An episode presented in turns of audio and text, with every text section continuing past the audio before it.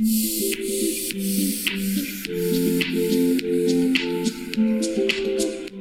m'appelle Nils et je vais parler de la nature, et cette même nature, on a limité sa liberté. De toutes les espèces en captivité, au lieu d'être en liberté dans leur milieu naturel. Bientôt elle reprendra ses droits, arbres et buissons fleuriront, dans une harmonie de couleurs, une nouvelle fois ils nous éblouiront.